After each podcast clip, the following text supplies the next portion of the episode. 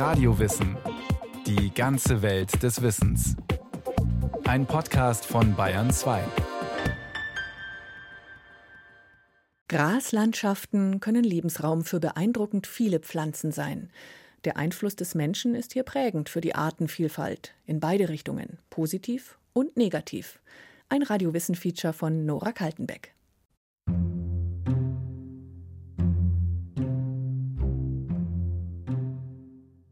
Wollkopfkratzdistel, kriechende Hauhechel, Wiesenwachtelweizen, Küchenschelle, Fransenenzian, Kartäusernelke, quendelblättriges Kreuzblümchen, nickendes Leimkraut, Pyramidenkammschmiele. Sie alle wachsen bei uns in Graslandschaften. Dutzende Arten pro Quadratmeter können wir dort finden. So viele wie in nur wenigen anderen Lebensräumen weltweit. Und dieser Lebensraum liegt direkt vor unserer Haustür.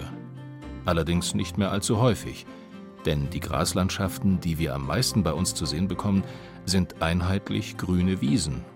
Und die haben mit Artenvielfalt nicht allzu viel zu tun. Goldhafer, Teufelskralle, Trollblume, Bärwurz, gemeine Akeleie. Aber wie kommt es dazu, dass Graslandschaften solch eine Artenvielfalt bieten können?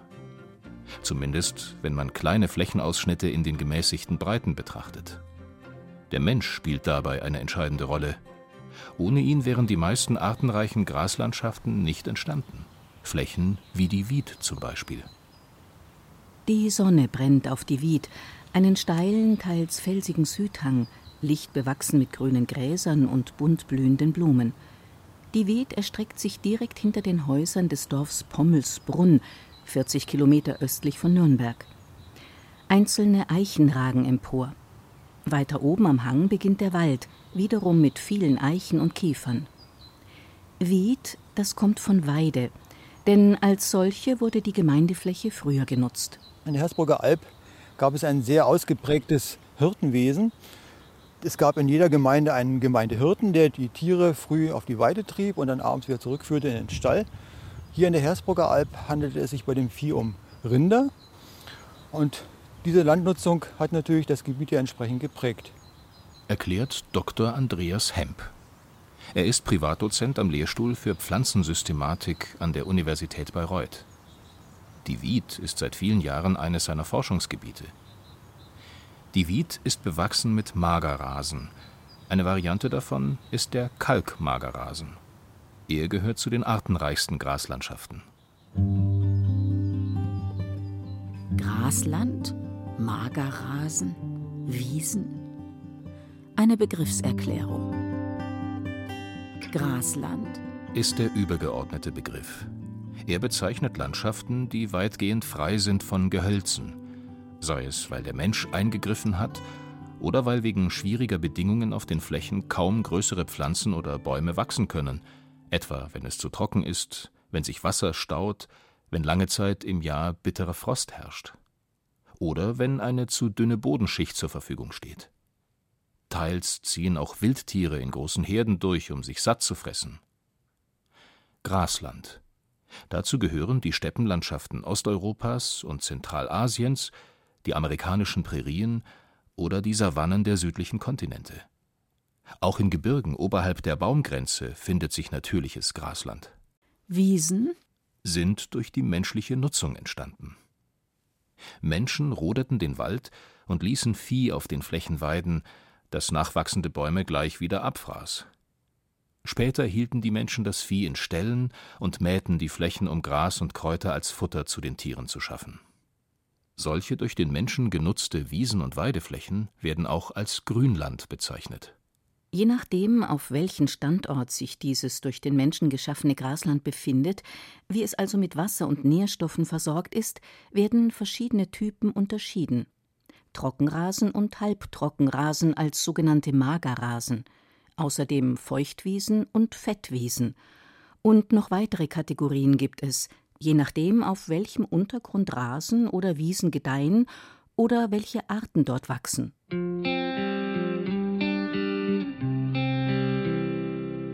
Sumpfhornklee, Mehlprimel, Pfeifengras, Teufelsabbiss, Mädesüß. Auf der Wied im Nürnberger Land hatte der Mensch ganz eindeutig seine Finger im Spiel. Oder vielmehr die Rinder, die sich der Mensch als Nutztiere hielt, so Andreas Hemp. Durch diese Form der Landnutzung, die Beweidung, haben sich in der Frankenalb die typischen Wacholderheiden oder Kalkmagerrasen herausgebildet, in dem die Pflanzen als Weideunkräuter sozusagen, wenn man so will, selektioniert wurden. Es handelt sich dabei um Pflanzen, die entweder stachelig sind, denken Sie an die Silberdistel, oder Arten, die bitter schmecken, wie die Enziane, die dann später im Jahr erscheinen, oder auch giftige Arten wie die Wolfsmilch. Die Zypressenwolfsmilch mit ihren gelb-grünen, kleinen, runden Blättern ist häufig zu sehen. Seltener die Enziane, etwa der Fransenenzian mit seinen schmalen, tiefblauen Blütenkelchen. Was dem Vieh schmeckte oder nicht, hat also entscheidend dazu beigetragen, welche Pflanzen auf den Grasflächen wuchsen. So ist vielerorts auch Wacholder stehen geblieben, als einziges Gehölz. Die Pflanzenarten auf den Weideflächen sind auch regenerationsfähig und verkraften die Tritte der Tiere durch ihre stabilen Blätter oder weil sie nicht zu hoch wachsen. Entscheidend für die Artenzusammensetzung der früheren Weiden ist aber auch das, was sich unter ihnen verbirgt, und das ist unter vielen Magerrasenflächen im Nürnberger Land Kalkgestein. Das bedeutet für Grasflächen ganz bestimmte, nicht ganz einfache Bedingungen, sagt Professor Karl Bayer-Kuhnlein, Inhaber des Lehrstuhls für Biogeographie an der Universität Bayreuth. Die Kalkmagrasen sind geprägt durch einen sehr flachgründigen Boden. Sehr oft sieht man auch einzelne Felsen sogar an der Oberfläche herausragen. Dieser Boden ist sehr humos. Er hat also einen sehr hohen Humusgehalt, sehr hohen Kohlenstoffgehalt und damit eine hohe Austauschfähigkeit für Kationen, für Nährstoffe. Aber aufgrund der Flachgründigkeit und der karstigen Landschaft, wo also das versickernde Wasser nicht im Boden gespeichert werden kann, sondern in das tiefere Grundwasser, in oft sogar ein Höhlensystem nach unten entweicht, ist dieser Boden eben durch Trockenheit geprägt und das schränkt den Pflanzenwuchs in erster Linie ein.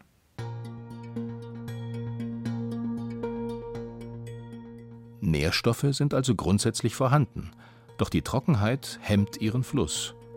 Und auch dadurch, dass die Weidetiere Pflanzen abfressen, werden den Kalkmagerrasen Nährstoffe entzogen. Dazu ist der Boden nicht sehr tief. Vergleichsweise wenig an Biomasse kann unter solchen Bedingungen gedeihen. Die Pflanzenarten, die gedeihen, sind lichtliebend und eher kleinwüchsig. Und so kann eine beeindruckende Vielzahl von ihnen nebeneinander wachsen, sagt Andreas Hemp. Also es gibt einige tausend Pflanzenarten in Deutschland.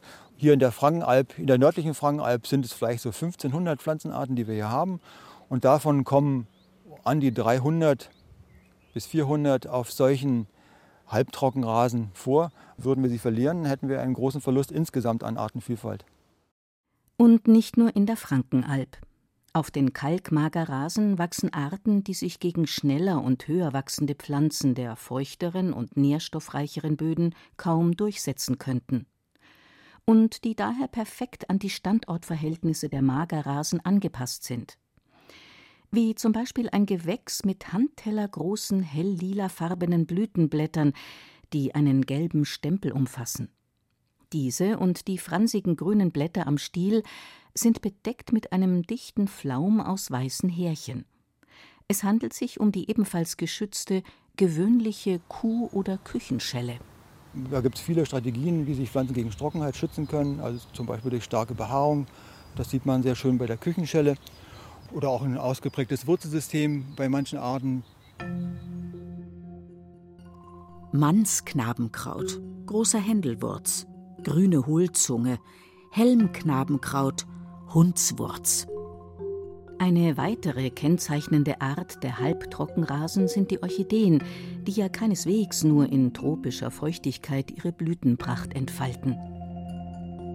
Brandknabenkraut, Mückenhändelwurz, Bienenragwurz, Boxriemenzunge. Sie alle sind besonders geschützt und teils so selten, dass die genaueren Standorte oft geheim bleiben. Vermeintliche Pflanzenliebhaber haben, nicht nur im Nürnberger Land, schon Exemplare gepflückt oder ausgegraben. Auf den Kalkmagerrasen gedeihen also viele Spezialisten, die perfekt an den Standort mit Wärme, Sonne, Trockenheit, schwieriger Nährstoffversorgung und hungrigen Weidetieren angepasst sind. Und die sich gegenseitig keine allzu große Konkurrenz machen. Und auf der Wied findet sich noch ein weiterer Bereich, der in Sachen Artenvielfalt auf den ersten Blick wenig erwarten lässt, der aber ein Zuhause ist für weitere wahre Spezialisten, für wenige, aber sehr seltene Arten. Die grasigen Flächen der Wied sind nämlich immer wieder durchzogen von Steinhaufen, die sich von oben nach unten den Hang entlang erstrecken, Blockschutthalden. Ein Gewirr aus Gesteinsbrocken, die meisten etwa handgroß, einige bis zu einem halben Meter. Sie brechen aus den verwitterten Kalkfelswänden, die sich in der Frankenalb an vielen Stellen emporrecken. Diese Blockschutthalden gehören neben den großen Felsen zu den wenigen von Natur aus waldfreien Standorten in Mitteleuropa und nördlich der Alpen. Und sie sind daher ein wichtiges Refugium für Relikte aus der Eiszeit, aber auch der nacheiszeitlichen Wärmezeit. Der Hauptstandortfaktor ist diese Dynamik und diese Beweglichkeit der Halden. Ständig stürzen Steine herab und mit solchen Verhältnissen kommen nur ganz speziell angepasste Pflanzenarten zurecht. Dazu gehören vor allem sogenannte Pionierarten. Darunter versteht man Arten, die an wechselnde Lebensbedingungen gut angepasst sind und neue Lebensräume sehr schnell besiedeln können. Etwa sogenannte annuelle, also einjährige Pflanzen. Sie überstehen Trockenheit oder Kälte als Samen und keimen und wachsen recht schnell, wenn die Lebensbedingungen günstig werden. Der schmalblättrige Hohlzahn etwa. Die Pflanze wächst nur auf Blockschutthalden. Die blüht also im Hochsommer. Ist eine, insgesamt eine sehr kleine Pflanze, die wird bloß so um die 20 cm groß, hat gegenständige schmale Blättchen, aber sehr schöne große Blüten. Auf Blockschutthalden an schattigen Nordhängen gedeihen wieder andere Arten, der Rupreichtsfarn etwa, der eine hohe Luftfeuchte braucht. Er hat ein ausgeprägtes Rhizom, also Wurzelwerk, ebenfalls eine Strategie für Pflanzen, um auf den Halden zu wachsen. Wenn weniger Steine von den Felswänden herabfallen, sind die Halden weniger dynamisch. Teils liegen sie auch fest. Dann kann sich mehr Erde zwischen den Steinen sammeln. Weitere Arten siedeln sich an. Und dann kann sich, wenn weder Mensch noch Tier eingreifen, auf den Blockschutthalden zunächst Grasland und dann Wald entwickeln. Wald oder Gehölze wiederum wirken sich auf die Artenvielfalt auf den Grasflächen aus. Die Wie zum Beispiel sah vor nicht allzu langer Zeit noch ganz anders aus als jetzt. Nach Aufgabe der traditionellen Landnutzung, der Beweidung in den 1950er Jahren, da verbuschen jetzt solche Flächen. Das heißt, sie wachsen mit Gehölzen zu. Und mit dieser Verbuschung geht dann eine Beschattung einher. Und das ist natürlich für diese lichtliebenden Arten verheerend. Und die werden immer weiter zurückgedrängt. Ab den 1980er Jahren dann setzten Naturschützer und Behörden auf der Wied regelmäßige Pflegemaßnahmen um, damit die Fläche wieder zur Grasfläche wurde. Andreas Hemp erstellte den Pflegeplan. Derzeit wird die Wied jährlich extensiv mit Schafen beweidet und entbuscht, also von Gehölzen befreit. Es gibt auf der einen Seite den Naturschutz, indem man sagt, man will der Natur freien Lauf lassen. Wenn man aber auf der anderen Seite auch ein Stück der alten Kulturlandschaft. Und wir leben ja in einer Kulturlandschaft. Wir haben ja eigentlich keine Naturlandschaft mehr. Wenn man die erhalten will, dann muss man Pflegemaßnahmen durchführen. Viele der früheren Weiden werden allerdings gar nicht gepflegt. Zu klein sind die Flächen, zu groß der Aufwand. Als die Weidewirtschaft dort aufgegeben wurde, verwilderten diese Bereiche, wurden in Wald umgewandelt oder mit Hilfe von Düngung in Äcker oder Mähwiesen. Die extensive Nutzung, so wie früher, ist dabei die Ausnahme. Heute sind ein Großteil der Wiesen, die bei uns existieren, Wirtschaftswiesen, intensiv landwirtschaftlich genutzt, gedüngt und mehrmals pro Jahr gemäht. Und wenn man eine Fläche wie diese betritt, findet man nur noch wenige Grasarten. Oft sind es nur zwei, drei Grasarten und dann vielleicht noch Löwenzahn. Und dann hat sich das schon. Und solche Flächen sind für die Artenvielfalt natürlich genauso wenig wertvoll wie ein intensiv genutzter Acker.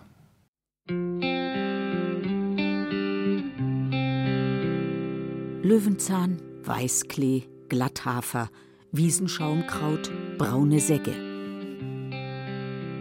In früherer Zeit war die Weidehaltung von Tieren der gängige Weg, Grasland zu nutzen. Nur was die Weidetiere beim Durchziehen an Kot hinterließen, landete als Dünger auf den Flächen. Bis mit der zunehmenden Aufteilung des Landes, mit der Erbteilung, mit der immer kleineren Parzellierung von Flächen haben wir dann aber in vielen Landschaften eine Entwicklung hin zur Stallhaltung. Dann geht man eher dazu über, die Wiese zu mähen und dann dieses, dieses Grünfutter im Stall zu verwenden. Zweimal im Jahr fand die Maat in der Regel statt, wurde die Wiese also gemäht. Das Gras bekamen die Tiere zu fressen. Und das, was die Tiere nach dem Fressen ausschieden, wurde zusammen mit dem Stroh oder Streu aus dem Stall in konzentrierter Form auf den Wiesen als Dünger verteilt, was letztlich mehr Nährstoffe in den Boden bringt, ihn damit aufwertet. Nur, dass viele Pflanzen, die ursprünglich auf den Wiesen heimisch waren, mit so einer konzentrierten Aufwertung gar nicht zurechtkommen. Oder dass die Düngung die konkurrenzstarken Arten fördert, also etwa solche, die hoch oder schnell wachsen und die anderen verdrängen. Ab dem 20. Jahrhundert, als der Hunger der Menschen nach Fleisch, Milch oder Käse wächst, stehen immer mehr Tiere in den Ställen, die immer reichhaltigeres Futter fressen und immer mehr Kot hinterlassen. Der wandert zum großen Teil als Gülle auf Wiesen und Äcker. Die Aufwertung der Böden schreitet voran, auch durch synthetischen Dünger. Die Produktivität der Wiesen wird wichtiger, ertragreiche und widerstandsfähige Arten werden gesät, die Maat häufiger. Zu häufig? Also wir müssen nicht unbedingt sechs oder siebenmal mähen und die Wiesen direkt an der Bodenoberfläche abrasieren, was zwangsläufig dann zur Vorherrschaft von Gräsern führt und zwangsläufig dann, wenn ich keine Blütenpflanzen habe, zum Verlust von Insekten führt brauche ich gar keine Pestizide, da brauche ich keine Dünger dazu.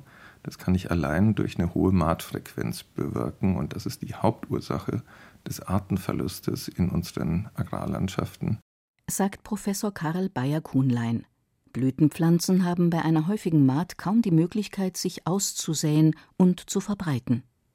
Die Zahl der Pflanzenarten nimmt auf dem Großteil der Wiesen also ab. Aber mit welchen Folgen? Arnika, Borstgras, Sandglöckchen, Silbergras, Sandstrohblume, scharfer Hahnenfuß. Auf einem früheren Feld nahe Jena ist 2002 eines der größten Experimente zur Biodiversität weltweit gestartet, das bald unter dem Namen Jena-Experiment bekannt wurde. Forscher legten dort auf einer Fläche von 10 Hektar eine Wiese an. Besser gesagt, nicht eine, sondern viele über 500 Versuchsparzellen, auf denen unterschiedlich viele Pflanzenarten gesät wurden, von nur jeweils einer bis hin zu 60 Pflanzenarten pro Parzelle.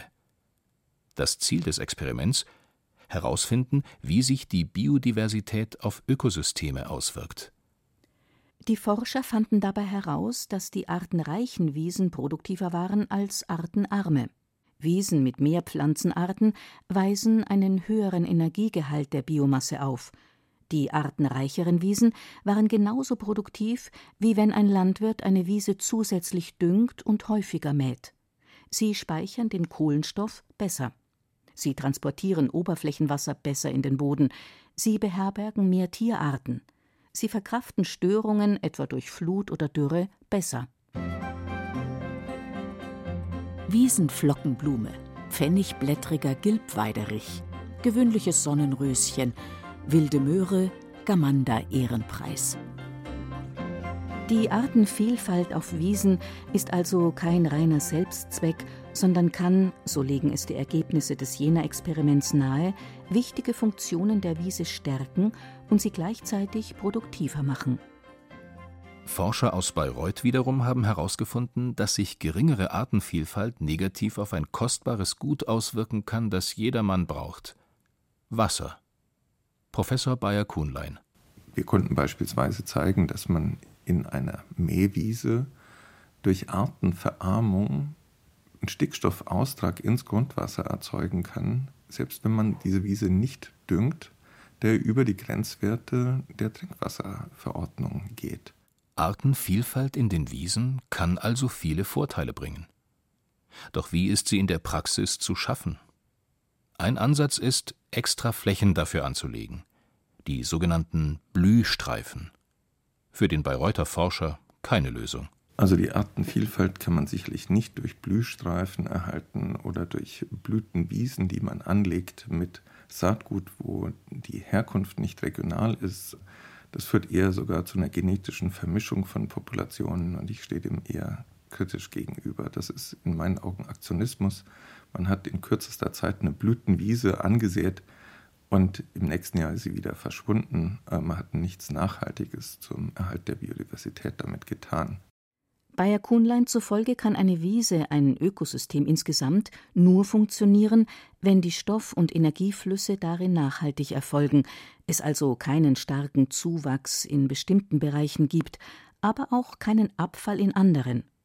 Und auch wenn der Mensch in die eine oder andere Richtung eingreift, behält doch die Natur die Kontrolle. Diese Vorstellung müssen wir zunehmend verinnerlichen, dass eben eine Wiese kein kein Instrument ist, keine Maschine, die ich durch menschliche Kontrolle allein am Funktionieren halten kann, indem ich da Stoffe drauf gebe und Stoffe herunternehme.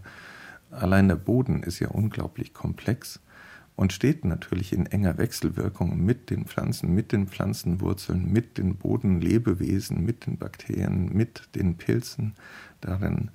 Und diese Gesamtheit des Interagierens der Organismen kann der Mensch nicht einfach technisch ersetzen.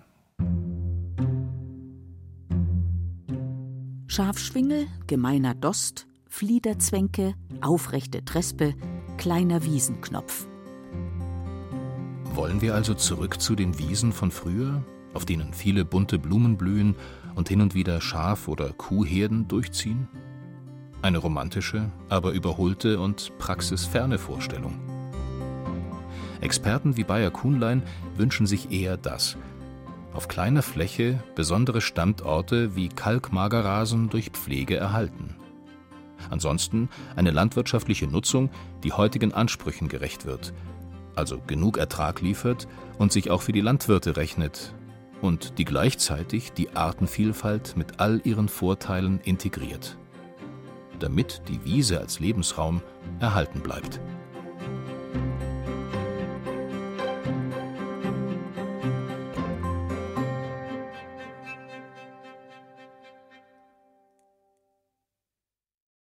Das war Radio Wissen, ein Podcast von Bayern 2. Autorin Nora Kaltenbeck, Regie Sabine Kienhöfer. Es sprachen Ruth Geiersberger, Christian Baumann und Beate Himmelstoß. Technik Winfried Messmer. Redaktion Matthias Eggert. Wenn Sie keine Folge mehr verpassen wollen, abonnieren Sie Radio Wissen unter bayern2.de slash podcast.